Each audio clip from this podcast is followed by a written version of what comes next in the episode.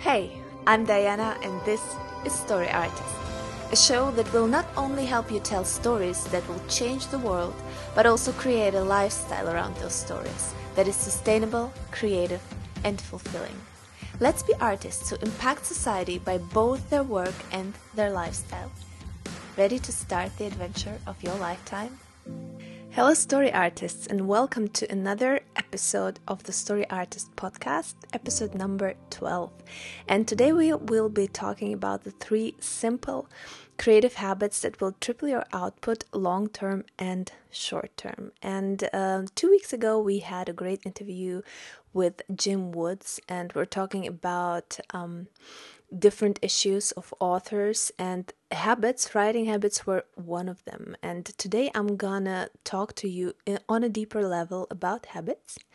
And three of them are from my workbook the eight steps to map out a sustainable creative routine and an incredible artistic adventure. And this workbook will be released very soon. Everybody who is on my mailing list will receive it for free. And if you are not on the mailing list subscribe and you will get it. So today we will be talking about routines. But first let's dive in into the creative and personal updates.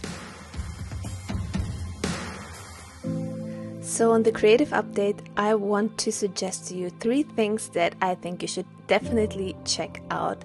The first one is the film, the movie The Invisible Guest, which is um, which was made 2016 on Netflix, and it's a crime thriller that actually really blew me away with its pace and the way it was made. And um, I learned several things from this film and from the story. Um, one of them being that if you have a time frame, a limited time frame for a movie, I think there it was 90 minutes, I guess, mm, then the movie automatically gets um, some kind of um, pressure, time pressure, urgency, and uh, it's really amazing to see how this time pressure and this limit of time affects the pacing of the movie. Um, and on the other hand, the movie is living from setup and payoff. They really introduce subtle, th- subtle things right from the beginning, which turn out in the ending to be so much more powerful than you thought and you're really blown away several times. And watching this film, I realized again and again the importance of twists and turns in a movie, um, and the importance of leaving your audience at the edge of their seats all the time and turning the whole story upside down and again and again, but not just from scratch, not just like that, but it has to be obvious. You have to plant the hints in the beginning and then pay them off later. And I think this is what they really did well in this movie. Um, it was not and what I liked about it as well was that they were not just solving a crime. So it was just not a not just a crime solving mystery, but um, it was also about themes like right and wrong, about how people behave, and about how you can tell a story from so many perspectives and show people from so many different sides. And um, yeah, I really love the theme of it as well as the movie itself.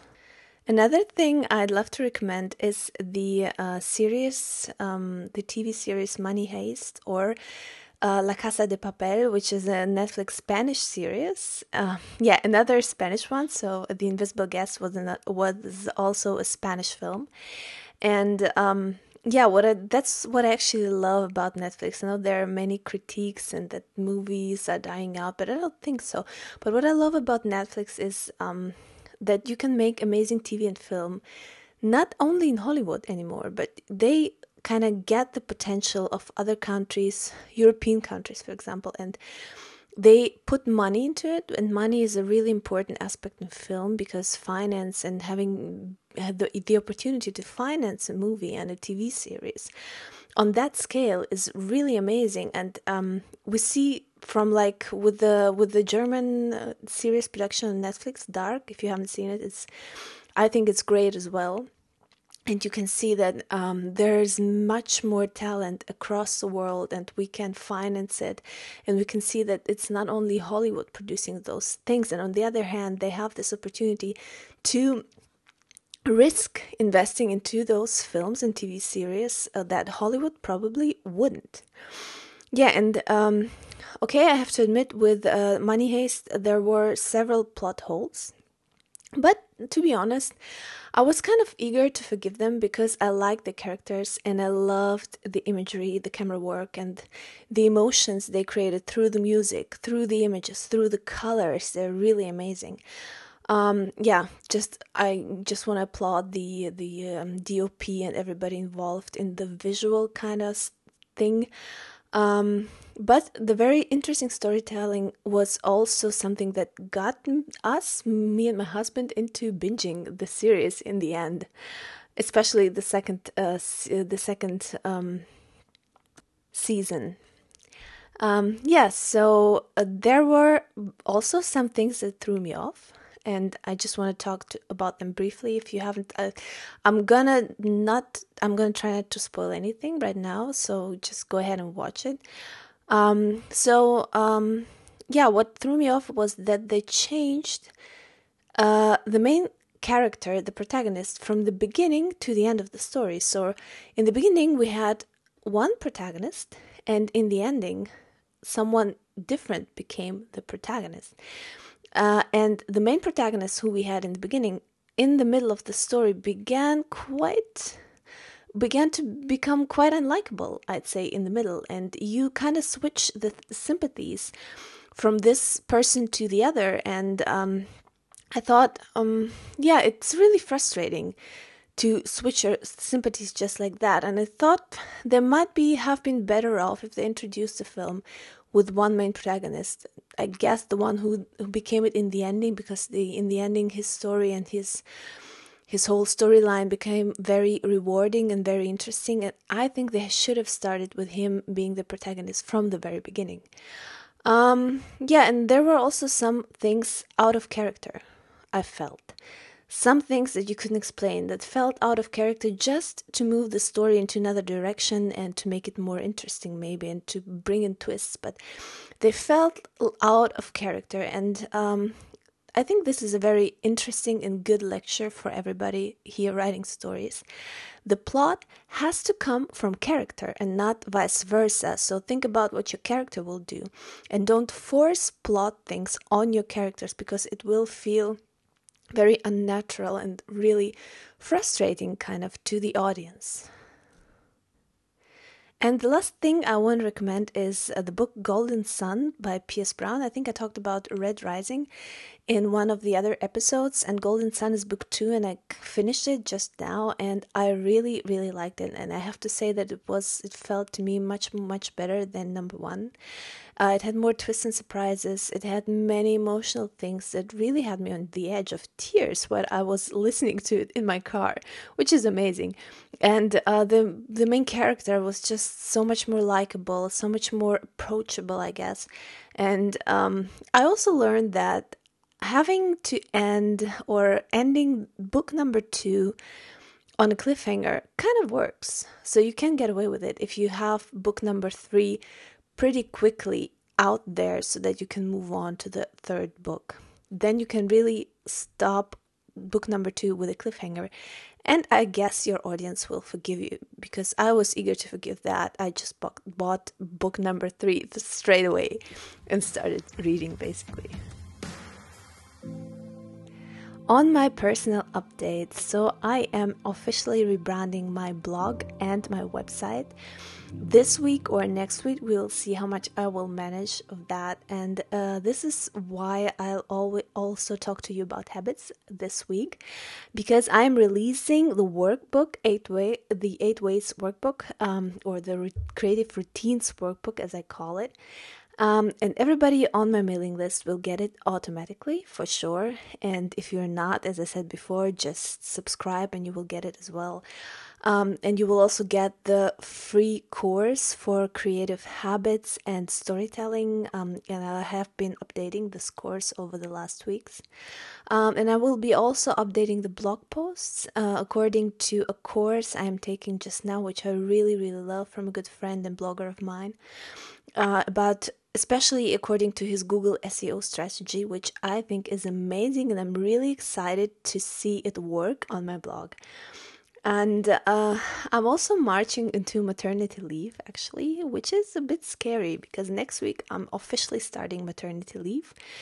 Um, concerning my freelance jobs and everything i'm not starting it on my blog and my books because i have just so my, many things to do and i really want to finish them before my baby comes.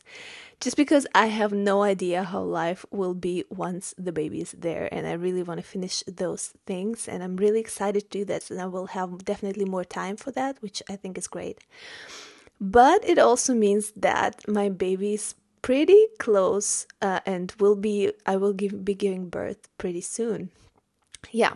Um, and I think it's really good because um, I will have time to work on my own business. And uh, if I'm honest, we had very big financial setbacks, me and my husband, and I realized that if I haven't, um, yeah, if I haven't become, if I wouldn't be awaiting a baby, basically, I think I would have taken on a full time job by now, a full time day job because of our finances. But because I cannot, I have to dig in deeper into my writing business and my blog business. And I think, yeah, sometimes it seems that life and the universe and they're pushing us in another direction than we may, might have been taking. But maybe it's a good direction. Maybe it's something that is trying to. Um, you know, give me a challenge and push me to do and work harder on my author and blogging business.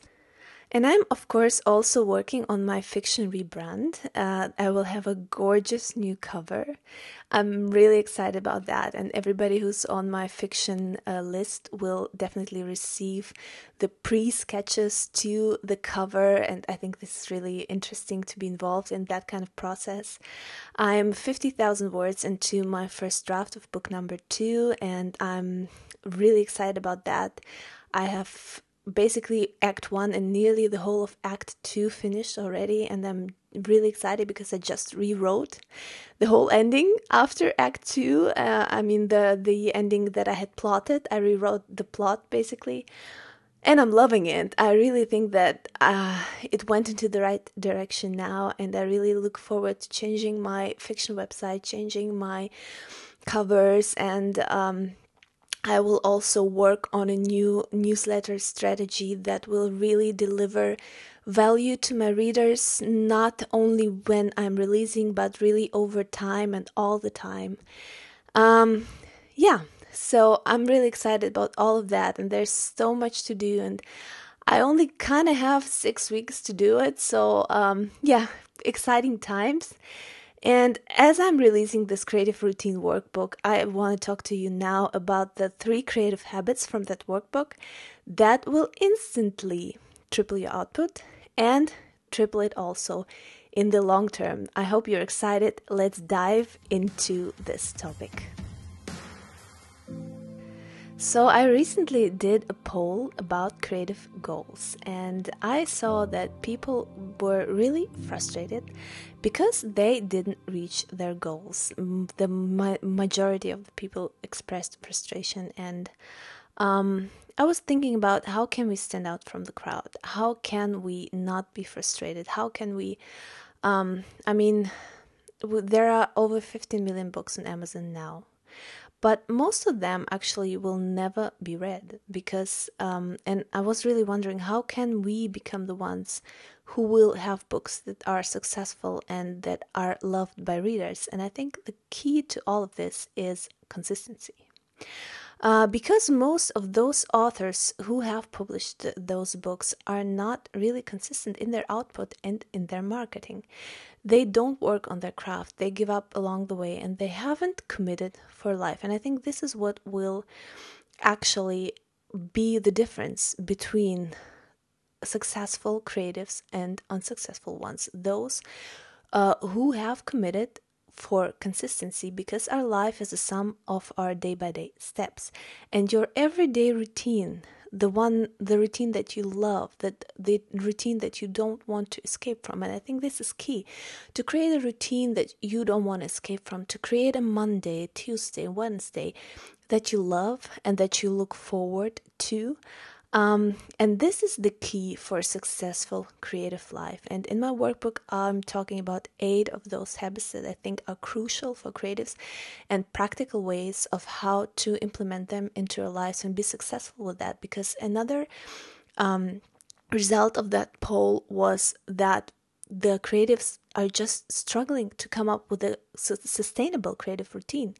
They cannot come up with that, and I really want to help you with this. And I'm speaking from my own experiences, from scientific point of views as well, and I really want to help you build a creative, sustainable routine. And let's look into three of those habits that I think are crucial. So, habit number one is exercise. And no, that's not a fitness pod- podcast. There are lots others of them, and it's kind of weird maybe to speak about exercise in a creativity podcast. But I don't think that it's weird at all, to be honest. I think it's really important to speak about this on a creativity podcast. Why? Because mostly as creatives, as writers, painters, or whatever we do, we do lots of sedentary work. And if we don't, let's say you're a photographer or a filmmaker, maybe a camera person, um, you only use some kind of muscles, but this is not exercise, and your muscles actually become sore from that. Also, creativity is um, lots of subconscious work. So, coming up with ideas, doing great things, a lot of it has to do with subconscious work and um, this is what our subconscious actually does when we exercise. It works in the background because we are distracted and because we give we give through exercise we give our subconscious room to work and come up with great ideas. On the other hand, you also have the release of dopamine, which is of course beneficial for everybody, but for creatives especially because we release stress and we get happy through that and very very often after an exercise I'm really motivated to uh, start creating and I have new ideas of what I can do and what I should do. And I think a very important aspect is also that we as creatives, we don't look forward to retiring, kind of. So for me, retiring is not on my radar. I really want to be able to do my work and write um, until old age, age because um, I'm passionate about my work it's yes it's a business yes um, but it's also my passion and i really want to be able to do it until old age and um, health and creativity are really interconnected because when i'm sick or something happens to me, uh, I won't be able to do my creative work. So I think exercise is really, really crucial for creatives because we want to look at the short term benefits like subconscious work, dopamine, but also at the long term health benefits like being able to create until old age and work out our bodies and be healthy mentally and physically. Here's what Charles Duhigg says in The Power of Habit, which is an amazing book if you want to understand the science behind habits. Typically, people who exercise start eating better and becoming more productive at work. They smoke less and show more patience with colleagues and family. They use their credit cards less frequently and say they feel less stressed. Exercise is a keystone habit that triggers widespread change. Also, in a TED talk, neuroscientist Wendy Suzuki explains that exercise is the, the most transformative thing to do for your brain. So, there are immediate and long lasting effects on your brain. Um, she did an experiment on herself to discover the science behind it, and I will link to the TED Talk in the show notes, obviously.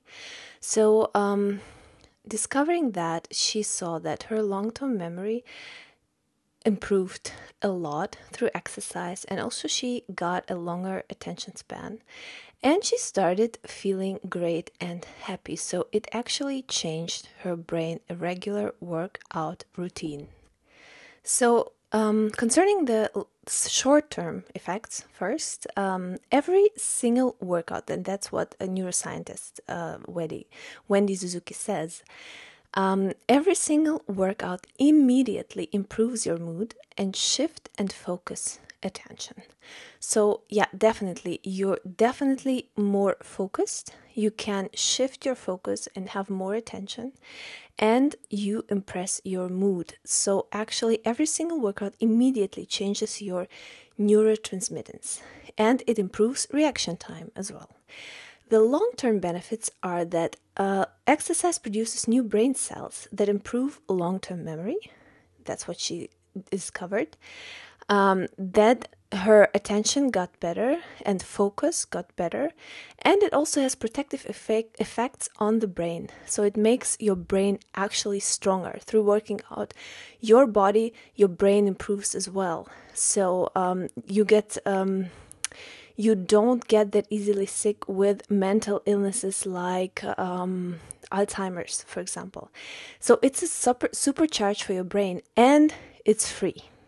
So you see, exercise is really, really beneficial for your brain and for your creativity.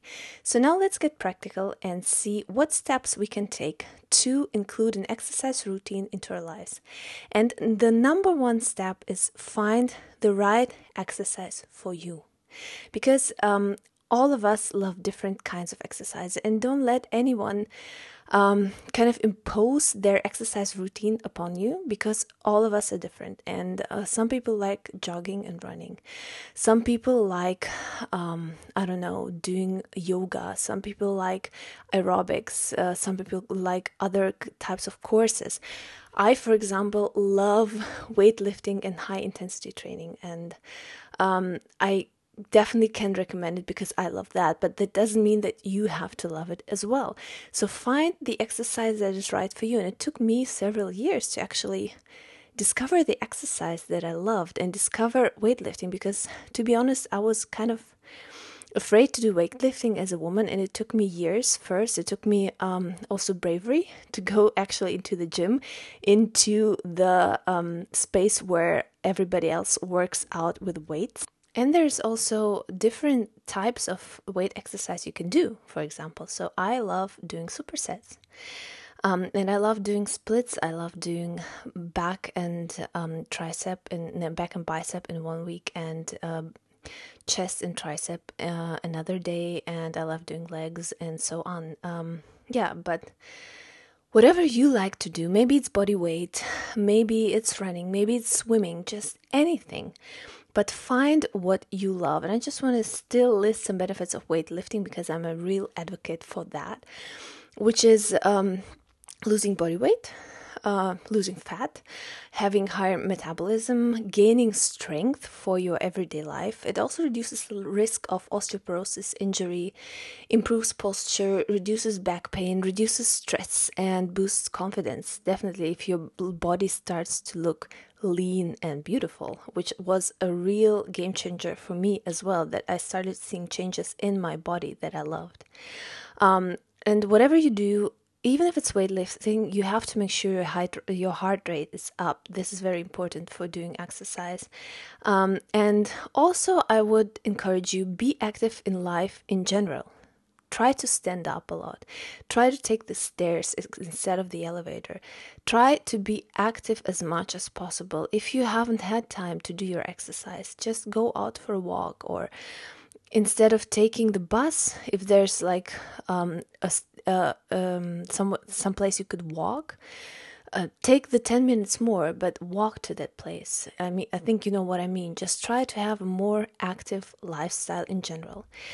Um, and step number two is um, being realistic about how often you can work out regularly. So don't see it as um, i don't know as a boost for example but look at something you can do all year long actually for the rest of your life. It doesn't mean that you don't you're not flexible to change your exercise, but it means that it has to be something sustainable. It has to be something that you enjoy, really really important, and has to be something that you can fit into your lifestyle. And this is really important as well. So if it's like some kind of team sports, uh, it's quite difficult to fit fit this into a daily routine, a daily lifestyle.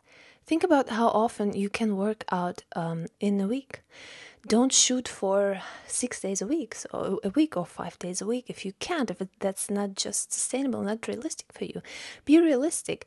Two or three times a week is as good as four or five times a week, as long as you keep that up for one year, two years, three years, 10 years, even. Yeah, so try to be realistic about that. The other thing to consider is weather. If you like running, could you consider running on a treadmill in winter if you're uh, if you live in a part of the world where it's impossible to run in winter because it's cold and rainy and so on? So be realistic and think about the whole year not just for now but for the rest of your life basically. Uh, think about money. For example if it's sports that's just too expensive to fit into your lifestyle you have to think it through. And step number three is actually to stick to this routine for three months first. So this has to be your aim and if you can afford it and if you want that, you can for example purchase a program um, where you uh, it, ideally work out the program is for 3 months. That's what I did and I'm going to link to my article where I describe my fitness journey and the program that I took and um, what's important is that you take a program for 3 months why? Because it takes three months to establish a habit. And if you stick to the program for three months now, because I know it's it's kind of daunting if you tell yourself, okay, I have to do this for the rest of my life. Think about three months first. And once you have established that habit, you'll actually love working out. You will actually love doing this. And then this is why when you can create a habit make a habit out of it and you won't even think about it and you will actually like i do now because i'm pregnant you will actually miss that. And i'm just i can't wait to go back to the gym because now in my last pregnancy weeks it's kind of hard to do with uh, weightlifting and it's um i'm trying not to do that. I'm trying to go swimming instead but I just can't wait to go back to the gym. Not because I have to, but because I want to and because I love my workout. And this is how you will feel once you find the right workout first. The second, the realistic aim of how often you can work out per week. And stick to it to three, uh, up to three months in order to make it a habit. So, habit number two is community and uh, you are actually the sum of the people you surround yourself with. And this is so so true. So in order to change willpower is not enough. And you will fail if you have the wrong people around you. And there's actually a great book about it by Benjamin Hardy called Willpower Doesn't Work, a very provocative title. It's a great book, and there he also talks a lot about community and the people you surround yourself with. And what I just want to encourage you to do is filter the people around you and get rid of those who suck you out and tear you down. And there are those people in your life, uh, co workers, maybe, even family members, so called friends. Don't feel obliged to socialize with them. Please don't feel the obli- obligation to be with those people if you just see that they tear you down and they are an obstacle to your life change. Um, instead of that, it doesn't mean just be alone and do your stuff on your own because this won't work either. Instead, find the people who are where you want to be. So basically, the people who are today on in that place where you want to be tomorrow and they will exemplify the change for you. You will see what they did. You will see how they did it and they will inspire you to move on. And that's why i so much appreciate those people in my life where i see okay wow they have this journey they have done it and it's possible and i see how they do it and they just inspire me every day and try to spend more time with those people. Ask them questions. Ask them for favors. Don't be afraid to ask them for favors for advice. Just be there and also try to be helpful with them of course. Don't be afraid to ask them. Don't be afraid to socialize with them. And be interesting be helpful but on the other hand really ask for advice and ask for favors. So let's get practical on that habit. Number one, find communities around you. Uh, try to be local as well. And if you ha- don't have anybody you know in your community where who is creative and who can exemplify the change for you, go on meetup.com. It's actually a great, great website where you can find people, local people, local groups that meet and try to meet with them, share their interests, meet the people there, socialize with the right people in your local area. But also find Facebook groups or channels where you can connect with those people. Find mastermind groups, writing groups, or if there's just nothing you can find wherever you live, then be the founder of your own group if it has to be, but do connect with the people around you. Number two, be helpful. Always be helpful to those people. Do them favors, ask them for favors, of course, but um, not for huge favors. I would uh, say ask them for their opinion, for their professional opinion. Uh, make sure you show them that you you value their opinion, you value their input, and uh, be helpful.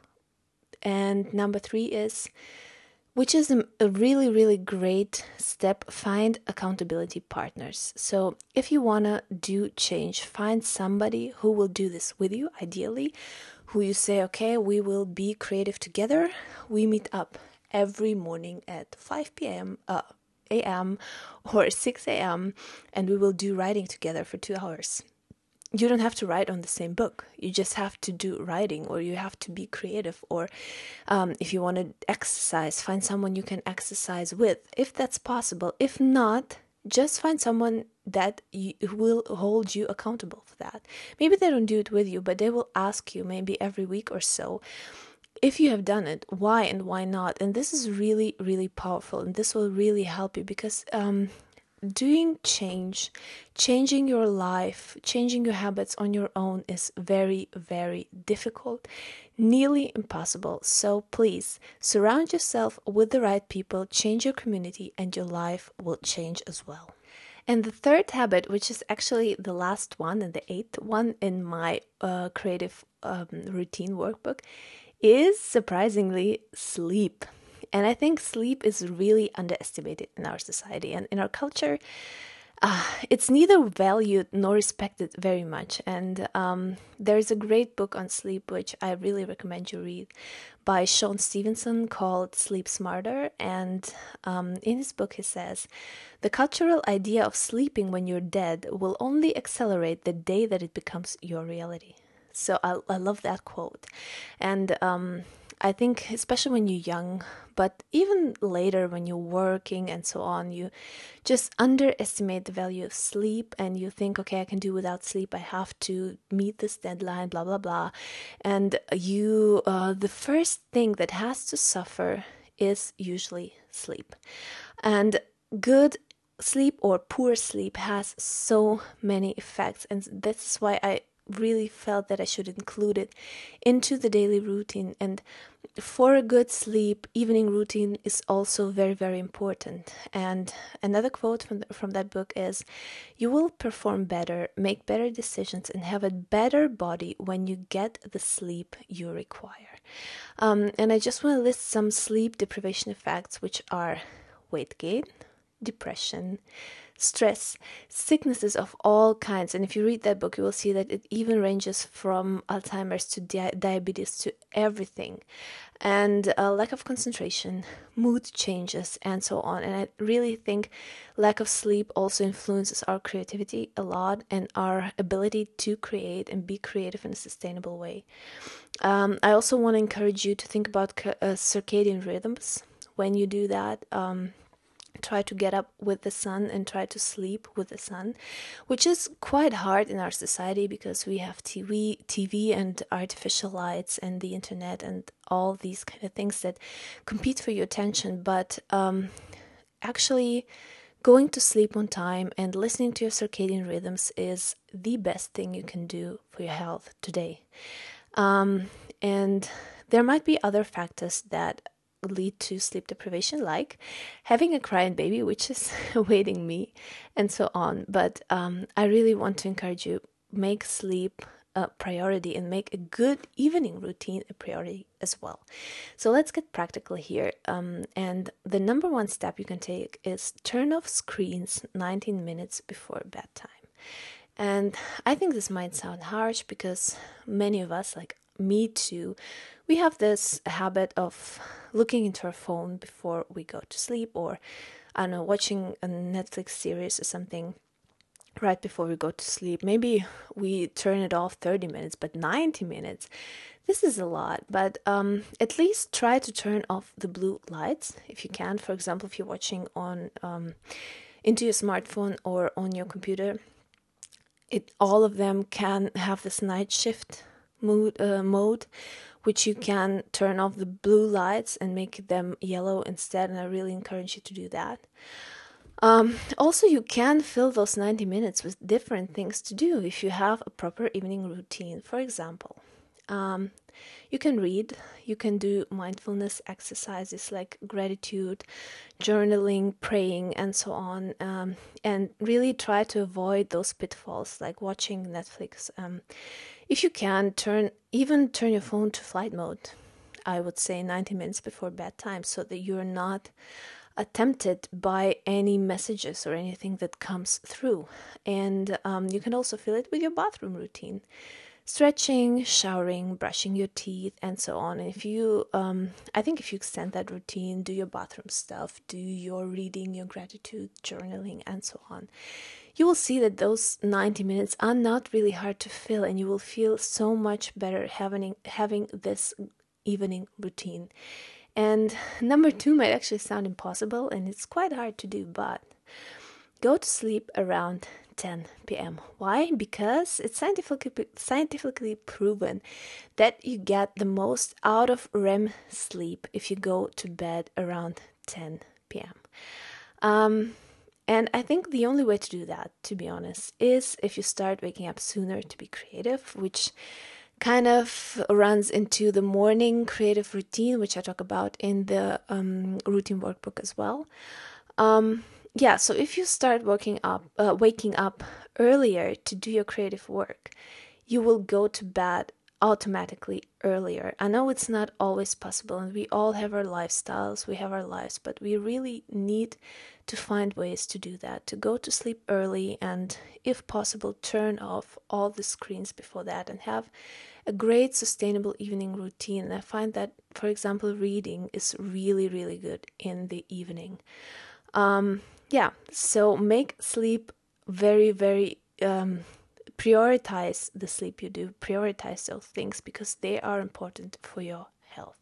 So I hope you enjoyed those three habits, and there are five more in my workbook, which you can get for free. I think it's really cool, and in my workbook, I also go into those practical steps. I go into this. Um, necessary mindsets of what you need to do in order to understand those routines and get them into your life. Um, and I hope you enjoyed that. You can get my workbook, um, I think, by the end of this week or next week if you subscribe to my um, list on Story Artist, to my newsletter. Um, you can subscribe now. Even if you subscribe now, you will get the workbook definitely for free and another amazing eight week course on storytelling, the essentials of storytelling, and the essentials of creative living. And um, if you liked the if you like the show, you can support me on Patreon for several dollars a month or a coffee a month if you fancy p-a-t-r-e-o-n dot com slash story artists. And i hope you liked it. Uh, please don't forget to rate the show. I would be so glad if you rated the show if you commented on that. It would be amazing. Just take two or three minutes to do that because it will give me a better rating on iTunes and make it more discoverable. And I really look forward to that. Next week, we have an amazing interview, guys, with the writer Matea Klaric about overcoming challenges and self publishing on low budget or low to no budget and it's really a great interview for everybody starting out without a budget and also for everybody who is facing great challenges in their creative life and Stay tuned for that. I see you in two weeks.